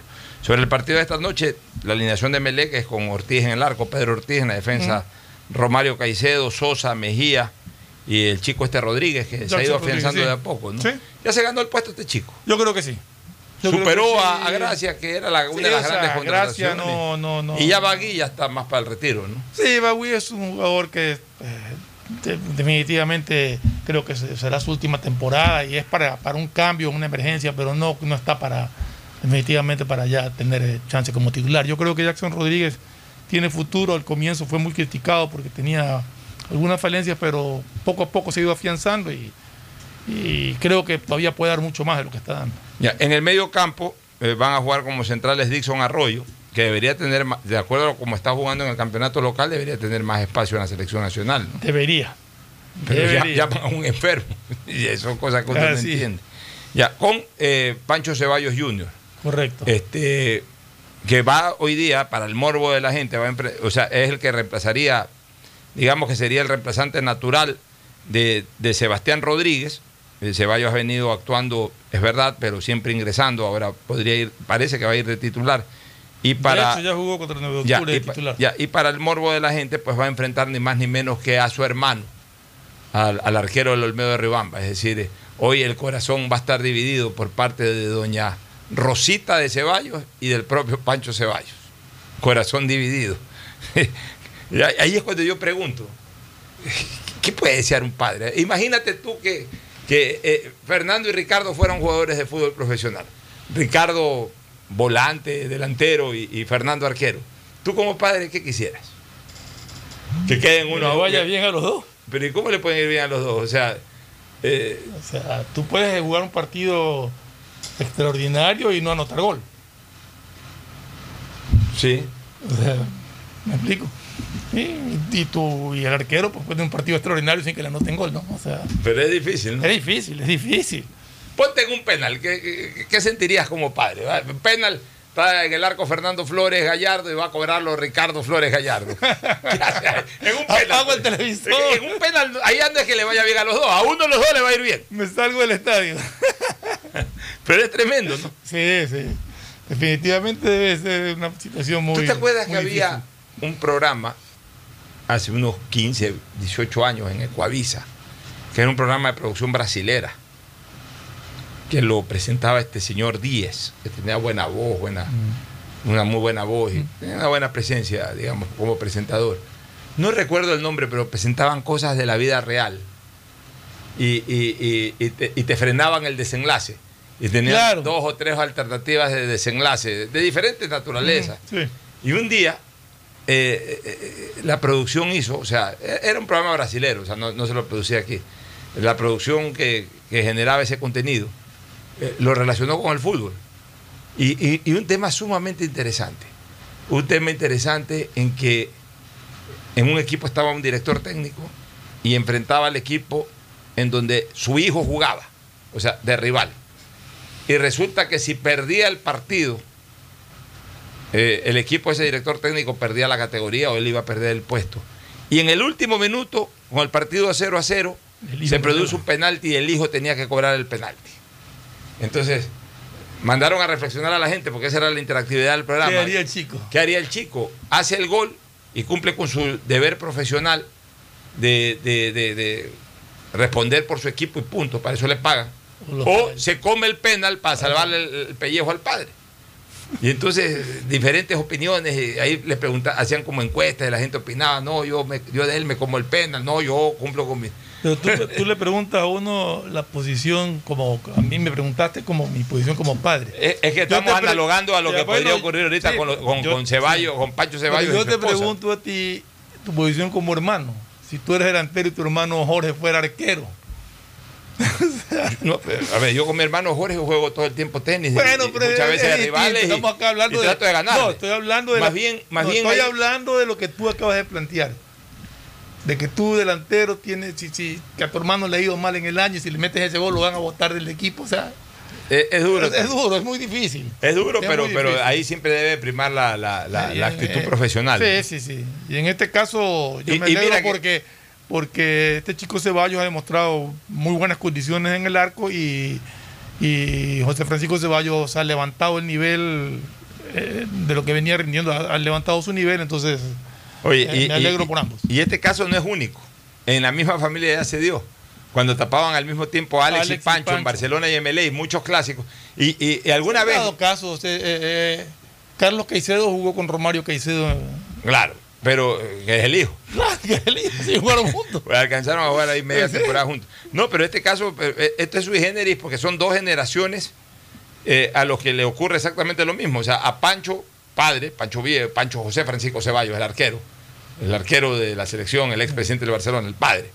eh, cuando, cuando era jugador activo, le tocó enfrentar varias veces a Emelec, siendo arquero de Emelec, Alex Ceballos. Entonces, en algún momento hasta hicimos un reportaje que en paz descanse con doña Violeta Villavicencio de Ceballos. Bueno, pero, Y se le preguntó a doña Violeta, bueno, doña Violeta, ¿y usted qué va a hacer? Y doña Violeta no sabía qué pero ahí, pero ahí el deseo, Entonces, el, el deseo, era que es 0-0. 0-0, claro. En ese caso era más fácil, pensar que, que no, que no le hagan gol a ninguno de los Claro. dos. Y quedaban 0 a 0 y los dos se lucían. Y salía, que y salía- queden 0 a y salía 0. contenta la mamá. Pero acá en este caso sí hay un enfrentamiento. Claro. O sea, Pancho Ceballos Jr. aquí va a intentar hacer goles. Y de hecho de ya hecho se ya lo ha hecho. hecho, lo sí. Ya se lo ha hecho a su hermano. Sí. Gabriel se llama este chico, eh, ¿no? el, el hermano. sí. Ya, ya se lo ha hecho a Gabriel. Y ahora una nueva edición de aquello, ¿no? De este morbo de enfrentamiento entre, entre hermanos, el uno arquero y el otro ofensivo. No digamos delantero, pero sí ofensivo. Bueno, vamos a ver, para Emelec es fundamental esta victoria porque... Termina de dar la alineación porque no la terminaste. Ah, eh, eh, eh, bueno, claro. Arroyo con Ceballos como volante central, Escarabalí por un lado, Joao Rojas por el otro y como doble punta Barceló y Cabeza. Yo creo o que sea, un equipo- Zapata queda, queda para el Zapata en, cambio. en- en principio no está cambio, programado como titular, pero, oye, pero es un equipo fuerte el que tiene Sí, Melec. Eh, Olmedo saltará con Ceballos en la portería, García Cabezas, Quintero y, y- y Grueso. En el medio campo, Yedro, Quintero, eh, Estacio y Rivera, adelante Andrade y otro muchacho Cabezas. Está de moda este apellido Cabezas. Hay tres que cabezas. quisiera El- el, uno sin S al final y los otros dos con S al final, hay tres, tres eh, eh, jugadores de apellido Cabeza o Cabezas Yo para lo, este partido. lo que quisiera saber es con cuántos jugadores viene el Olmedo, porque la última, el último partido tengo entendido que, que no completó el todo. O sea, tenía la plantilla en la cancha, pero creo que tenía tres jugadores en el banco nomás. Entonces no sé cómo esté en la situación La acá. verdad que mira, esto se va a solucionar el día y la hora en que la Liga Pro. Yo ya se lo comenté a Miguel Lor y Miguel Lor le gustó, pero es muy difícil porque ahora todo se decide con votos. Ahora todo se decide con votos. En tiempos viejos o, o pretéritos del fútbol ecuatoriano habían las influencias. Decidían tres dirigentes y eso se hacía. Ahora ya no deciden tres dirigentes y eso se hace. Ahora influyen mucho eh, eh, toda la, eh, la universalidad de dirigentes que constituyen la Liga Pro tienen, tienen voz y voto y, y tienen intereses creados, etcétera. Esto se acaba, Fernando, si volvemos a la vieja época del ascenso intermedio y del descenso intermedio. Por lo menos el último. El último de, de- de- de la Liga Pro, de la primera de la etapa primera A, no tiene nada que hacer ya para una segunda etapa, tiene que irse a reoxigenarse al grupo B. Y al mismo tiempo, sería tremendamente motivante para los equipos del grupo B que haya el ascenso intermedio, aunque sea de uno. Y de esa manera hasta se puede dividir el torneo del grupo B que es tan aburrido porque juegan, eh, juegan etapas completas. O sea, es un solo torneo, no, no, no- hay una pausa como acá, que por lo menos acá tú dices, bueno, 15 partidos se clasifica una final y los otros 15 para clasificar la otra final. Acá no, acá es todo de corrido en el grupo B. Entonces, podría ser la oportunidad para que el ganador del grupo B clasifique a la A y comience un nuevo ciclo de 15 partidos más en el grupo B. Y eso estimularía que los equipos del grupo B se refuercen de la mejor manera posible, que los de la A asuman con máxima responsabilidad. Y si por ahí uno de la A o dos de la A no tienen el presupuesto, no tienen el interés, no tienen la capacidad eh, por parte de sus dirigentes de armar un buen, un buen proyecto ese año, pierden la categoría y punto. Es que eh, eh, es hasta injusto con los otros 14 equipos tener un plantel como el Olmedo de Rebamba totalmente abandonado a su suerte, toda una temporada. Este, cambiando el temita, vale la pena confirmar que el Manchester United oficializó, lo- ya oficializó el retorno de Cristiano Ronaldo. O sea, a su- eh, porque estaba el City, el, el United hoy No, día no, no. estaba empujando, hoy día ya, ya, ya oficializó, ya oficializó. Cristiano Ronaldo, el- eh, ya oficializó. Ah, mira, está el técnico de, De, de- de- del Manchester United. Bueno, oye, qué buena, qué buena noticia porque eh, Cristiano vuelve a, a- a- a uno de su sus casa, clubes, sí, o sea, a uno de los clubes en donde verdaderamente Fue ídolo, Eh, donde tiene- tenía el número edific- comenzó a edificar su brillante carrera deportiva. Ojo, con el Manchester fue campeón de América, fue campeón de Europa y fue campeón eh, mundial. Premier también de la Premier. ¿no? Claro, campeón de Europa, o sea, campeón de la Premier, de la Champions. A ver, De la campeón de la Premier Premier, campeón de la Europa, Champions. exacto, y Y, campeón del también campeón del mundo, o sea, campeón, eh, no de la Intercontinental, de campeonato del mundo, justamente cuando le ganó la final a la Liga Deportiva Liga Universitaria Deportiva. de Quito en el año 2008. O sea, vuelve Cristiano Ronaldo, ese sí segurísimo no afloja el 7. No, no, no, Messi, ese- aflojó el die- la 10. Ese es Este el no afloja la 7. Este seguro que, además que ya brilló con la 7 en esa camiseta y se la van a dar. Claro. Eh, eh, por supuesto, pues fortalece mucho más a la Liga Premier. Y ahora todos soñamos que, la- desgraciadamente, el Manchester, no está, el Manchester United no está clasificado para la Champions esta que viene. ¿Sí está? Sí está Sí, clasificado. sí, sí, sí, sí. Entonces, déjame ver. imagínate ver un partido eh, eh, Manchester El United, Manchester, eh, Real Madrid. digo exactamente el grupo que tiene el, el Manchester. Bueno, me lo- eh, búscalo con tranquilidad, nos vamos a una pausa y retornamos con, con ese detalle y con más de la Liga Pro en la jornada que se va a jugar este fin de semana. Volvemos.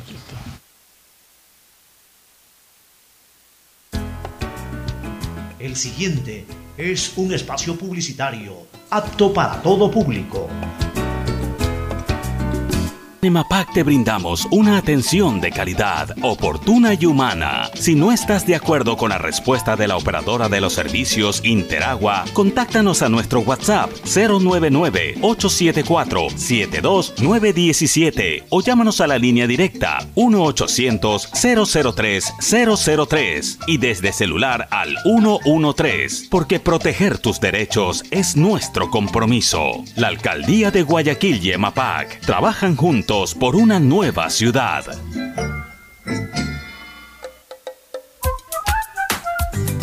La pandemia no se ha terminado. Al usar tu mascarilla, asegúrate de que cubra tu boca, nariz y mentón. Cuidarnos es un compromiso de todos. Un mensaje de Urbaceo y el municipio de Guayaquil. Si me la pongo, si me la pongo, si me la pongo y me vacuno ya. Vacúnate de verdad. Con una dosis no basta. Debes aplicarte las dos para que tu vacunación esté completa. Plan de vacunación 900 del Gobierno del Encuentro. Juntos lo logramos. Si me la pongo, si me la pongo. Guayaquil crece y su nuevo polo de desarrollo está en la zona del futuro aeropuerto. No tienes idea cómo se han transformado comunidades enteras cuidando el medio ambiente, sobre todo con nuevas plantas de tratamiento de aguas servidas, mejorando la salud con plantas de agua potable, la calidad de vida con parques, canchas deportivas y reactivando el comercio con nuevos caminos. Esta es una transformación sostenible en el tiempo que busca crear nuevas oportunidades para las futuras generaciones de guayaquileños. La vía a la costa renace en la nueva ciudad con la autoridad aeroportuaria y alcaldía de Guayaquil. Te presentamos las soluciones que tu empresa necesita para crecer y enfrentar los desafíos de la nueva normalidad en una sola herramienta. Novum 360 de Claro Empresas, con conectividad fija y móvil que te permite trabajar dentro y fuera de la oficina con información que está siempre segura y toda tu comunicación unificada. Dale nuevas oportunidades a tu negocio con las soluciones tecnológicas que conectarán a tu empresa con un mejor futuro. Ese es el poder de Novum 360 de Claro Empresas. Detrás de cada profesional hay una gran historia. Aprende, experimenta y crea la tuya. Estudia a distancia en la Universidad Católica Santiago de Guayaquil. Contamos con las carreras de marketing, administración de empresa, emprendimiento e innovación social, turismo, contabilidad y auditoría, trabajo social y derecho. Sistema de educación a distancia de la Universidad Católica Santiago de Guayaquil, formando líderes siempre. Si me la pongo, si me la pongo, si me la pongo y me vacuno ya. Recuerda, si es con una, es con las dos. Aplícate la segunda dosis para que tu vacunación esté completa. Plan de vacunación 900 del Gobierno del Encuentro. Juntos lo logramos. Si me la pongo, si me la pongo. Todos tenemos algo o alguien por quien quisiéramos que todo sea como antes. Mi abuelita, que me vuelva a visitar, porque necesitamos hablar muchas cosas. Mi esposa y mis hijos, puedan jugar, que puedan estar ya libremente como antes. Yo quisiera recuperar la tranquilidad, tranquilidad de poder abrazar a mi mami, a mi papi, que son los más vulnerables, y saber que no pasa nada y que solo pueden recibir amor. Por todo eso que pones primero en tu vida, primero pon el hombro. Juntos reactivamos al país. Consulta tu lugar y fecha de vacunación sin costo en tu banco del barrio más cercano. Banco Guayaquil. Primero tú. Hay sonidos que es mejor nunca tener que escuchar. Porque cada motor es diferente. Desde hace 104 años, Lubricantes Gulf mantiene la más alta tecnología y calidad en línea de aceites para motores a diésel y gasolina. Está hecho con una fórmula especial para dar excelente protección a todo tipo de motores, evitando el desgaste prematuro de pistones, anillos y árbol de levas, ayudando a mantener limpio el motor y libre de depósitos que se forman por las altas o bajas temperaturas. Dele a su motor lo que se merece. Lubricantes Gulf, la más alta tecnología en lubricación. 104 años preservando la vida de su motor. Lubricantes Gulf. Gulf es más lubricante.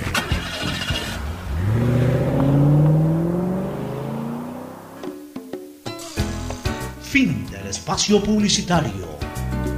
Usted está escuchando un programa de opinión, categoría O, apto para todo público. Bueno, retornamos para seguir con lo de la Liga Pro. Eh, ma- mañana Solamente para darte el, el dato de que el Manchester United está en el grupo con el Atalanta, con el Villarreal y con el John Boys. Ya, con el John Boy, es un, un grupo asequible. Sí. Bueno, vamos a ver cómo le va a Cristiano Ronaldo. Seguramente será protagonista. ¿Y por qué no intentar ganar una vez más eh, Ganarla con el? Manchester United sería la locura para ellos, ¿no? Sería dos con el Manchester y cuatro. Igualaría a Paco Gento. Sería el, el- el jugador junto a Paco Gento con más Champions. Me hubiese gustado que la gane con Juventus para que en cada Sí. lugar eh, deje su marca. ¿no? Exacto, sí, a mí, a mí también me hubiera gustado que la ganara. Algún día Cristiano Ronaldo volverá a Portugal, por ejemplo, para retirarse jugando en el Sporting de Lisboa. Él decía que quería retirarse en su, en, en el país, en el, su país, Sí, en yo el creo que equipo del ahorita que salió. ¿no? le va a sacar un par de años, hasta el de 2020. ese- Tengo entendido que hasta junio del 2023 el 2023, contrato. o sea, le va a sacar cinco o seis decenas más de millones de, de euros a- al fútbol y, y ya el Muy último probable- año irá para ganando cualquier cosa. El segundo semestre del 2023 lo vaya a- Así es, jugará un año ahí, ya ganando cualquier cosa. Acuérdate o sea, que las temporadas allá son de junio a. ya ahí yo me imagino que ante ese tipo de jugadores ya, para ese momento ya no va a primar lo económico, sino ya me quiero no. retirar aquí, te juego el año, eh, eh, págame, págame para gasolina, como se dice. Aunque él tiene para escoger dónde retirarse. Así puede ser ahí en el Manchester mismo, puede ser en el Pero Sporting, mejor puede ser en el Real Madrid. o sea, Es como lo de Messi. Messi hay que ver si se retira en, ahí en el Paris Saint Germain. A ver, porque ya estamos hablando que lo de Cristiano Ronaldo son dos años más, Sí, tres años sí, más sí, máximo. lo de Messi son tres años más. También, sí. Tres años más. Este, lo de Federer es para mí ya. O sea, Federer ya. ya. Federer tiene que escoger el torneo donde retirarse. Y Nadal depende de su Y- y lesión. Nadal, dependiendo de su lesión, va por el mismo camino y lo mismo Serena. Sí. Ya tienen que escoger el torneo en donde retirarse. Vamos con el tema de, de- de- de la, La Liga fecha. Pro. Ya hablamos de Melé Golbedo, mañana Aucas 9 de octubre. Partido interesantísimo porque Interesante. 9 anda bien. Sí, no anda bien. No, no, no, La verdad que a mí, a me, ha, me ha agradado. Aucas para mí tiene uno de los mejores jugadores del torneo. Sí, Aucas tiene, oye, tiene primero a Frascarelli, que es un buen- muy buen arquero. De atrás para adelante. Vaya. Tiene ya en el medio campo, tiene a Figueroa, que es Para mí uno de los mejores jugadores. de los campeonato. mejores largos. Sí. Tiene a ese polaco Friedrewski, sí, tremendo delantero. Tiene al Losito Montaño. Sí, tiene, tiene algunos jugadores. Tiene, tiene algunos jugadores. O sea, el Aucas debería de estar. O sea, para mí, Aucas tiene más equipo que Católica, por ejemplo. Sí, yo no sé por qué Aucas Porque, no porque Aucas, por una bien. sencilla razón, este, Fernando, porque arman muy buenos equipos, pero no ponen a la par con esos buenos equipos un técnico de ese nivel. Andan buscando tecniquitos por ahí y, medio saben parar un equipo. O sea, no, no- no tienen técnicos de, de- gran jerarquía. O sea, tráete técnicos ganadores, técnicos que han sido campeones en otros lados y que por ahí andan votados ahorita, pero que técnicos que, que- que- tengan jerarquía, que, hayan dado resultados. Te arman buenos equipos con, con técnicos de poca monta. Ahí están los resultados. Este, mira, Católica no tiene el equipo que tiene el Aucas, pero tiene ese Santiago Escobar que ha sido técnico campeón en Colombia con Atlético Nacional. O sea, tiene, juega mucho, en el fútbol juega mucho la calidad del técnico también. A mí me ha gustado este, esta performance de, de 9 de octubre porque, eh, mira, hace dos años estaba en segunda. El año pasado ganó largo la, la B y este año ha hecho un muy buen papel en la A. La primera etapa la hizo ahí a media tabla y ahorita ya está de media tabla para arriba peleando, peleando está, está tercero. Así es. De ahí Manta Orense, un partido ahí entre equipos que no han tenido un gran despegue ni, ni una gran Esos están peleando carrera. para- Así es. para- Muchurruna Liga de Quito para ver si se consolida la recuperación de Liga. ¿no? O sea, Liga necesita entrada a carrera, necesita volver a carrera por la Liga Pro y el, triunfo ante Barcelona, ¿ves? Lo dispara esa carrera, pero, pero necesita consolidarla ahora ganándole a Muchurruna. Así es, porque necesita. de nada le habrá servido ganarle al Barcelona si, si resbala con Muchurruna. Este, Guayaquil City técnico universitario, Guayaquil City está repitiendo un poquito lo del año pasado. Muy mala primera etapa, buena segunda etapa. Vamos a ver hasta dónde llega Guayaquil City. Macará Católica, ahí la Católica siempre, en, eh, en va, lugares ahí ahí de va, sí. expectativa. Macará muy venido a menos en relación a los años anteriores. El partido de la fecha, mañana, el, el día, todo esto, a ver, hasta el partido Muchurruna Liga el, El sábado. sábado. El domingo juega el City con el técnico, Macará Católica juega también el domingo eh, a las 2 de la tarde, Macará Católica domingo a las 4 y 30 y Barcelona visita al Independiente del Valle a las 7 de la noche el partido de la fecha. Ese es un partidazo porque creo que ahí Barcelona se juega su, su Liga Pro. Eh, La pelea por retener el título, o sea, por convertirse en bicampeón, se concentra el domingo. Si Barcelona el domingo pierde, queda la Copa Libertadores. Pues si Barcelona Si pierde Barcelona el domingo, chao. pierde, Independiente le sacaría a Barcelona siete puntos. Entonces ahí Barcelona lo que va a tener es que tratar de impulsarse para tratar de posteriormente acumular puntaje para por ahí aspirar a un tercer puesto, cuarto puesto en la Copa Libertadores. Pero para mí, si Barcelona pierde el domingo, está fuera de la Liga Pro. Si empata, queda tubo bajo. Si gana, nuevamente recupera espacio. Sí, yo, no- pero yo creo que el empate no es malo. Ya, y el día lunes, ¿qué partido hay el día lunes? El día lunes me parece que juega el Delfín con. El día lunes juega el eh, Deportivo Cuenca recibiendo al Delfín, El Delfín, de Manta, Cuenca a del las Delfín. 7 de la noche. Recomendación. Auspician este programa. Si me la pongo, si me la pongo, si me la pongo y me vacuno ya. Vacúnate de verdad. Con una dosis no basta. Debes aplicarte las dos para que tu vacunación esté completa. Plan de vacunación 900 del Gobierno del Encuentro. Juntos lo logramos. Si me la pongo, si me la pongo. Aceites y lubricantes Gulf, el aceite de mayor tecnología en el mercado. Acaricia el motor de tu vehículo para que funcione como un verdadero Fórmula 1 con aceites y lubricantes Gulf. ¿Quieres estudiar, tener flexibilidad horaria y escoger tu futuro? En la Universidad Católica Santiago de Guayaquil trabajamos para el progreso en educación, ofreciendo cada día la mejor calidad y para ello estamos a un clic de distancia. Escoge la carrera de tu vocación. Puede ser marketing, administración de empresas, emprendimiento e innovación social, turismo, contabilidad y auditoría, trabajo social y también derecho. Consulta en nuestra página web mayor información y esquemas de admisión. Universidad Católica Santiago de Guayaquil, formando siempre líderes. Te presentamos las soluciones que tu empresa necesita para crecer y enfrentar los desafíos de la nueva normalidad en una sola herramienta. Novum 360 de Claro Empresas, con conectividad fija y móvil que te permite trabajar dentro y fuera de la oficina con información que está siempre segura y toda tu comunicación unificada. Dale nuevas oportunidades a tu negocio con las soluciones tecnológicas que conectarán a tu empresa con un mejor futuro. Ese es el poder de Novum 360 de Claro Empresas. Todos tenemos algo o alguien por quien quisiéramos que todo sea como antes. Mi abuelita, que me vuelva a visitar, porque necesitamos hablar muchas cosas. Mi esposa y mis hijos, puedan jugar, que puedan estar ya libremente como antes. Yo quisiera recuperar la tranquilidad, tranquilidad de poder abrazar a mi mami, a mi papi, que son los más vulnerables, y saber que no pasa nada y que solo pueden recibir amor. Por todo eso que pones primero en tu vida, primero pon el hombro. Juntos reactivamos al país. Consulta tu lugar y fecha de vacunación sin costo en tu banco del barrio más cercano. Banco Guayaquil. Primero tú.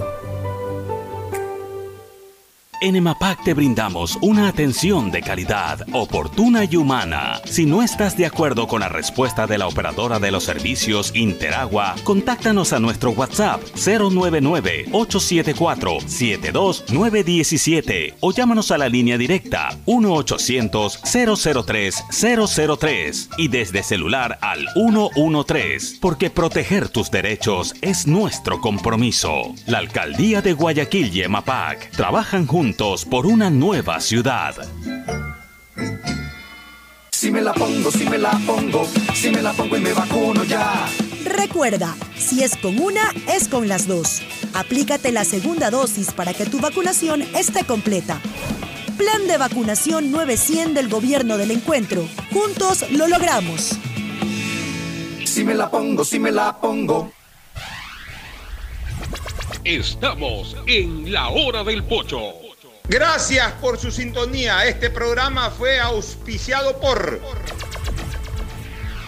Aceites y Lubricantes Gulf, el aceite de mayor tecnología en el mercado. Universidad Católica Santiago de Guayaquil y su plan de educación a distancia, formando siempre líderes. EMAPAC y el municipio de Guayaquil trabajando juntos por una nueva ciudad en el mejoramiento y aumento de la capacidad de drenaje en Causarina, Vía Daule, Marta Roldós, Guasmo, Tres Bocas, Voluntad de Dios, Amanes, Urdesa, así como en la gran obra de la macroplanta de tratamiento de aguas residuales Las Exclusas. Accede a tu Novum 360 de Claro Empresas que te trae las soluciones que tu empresa necesita para crecer en una sola herramienta. Por todos aquellos a quienes queremos, primero pon el hombro, reactivemos juntos el país. Consulta en tu banco del barrio el lugar y fecha de vacunación más próximo, sin ningún costo. Banco Guayaquil, primero tú.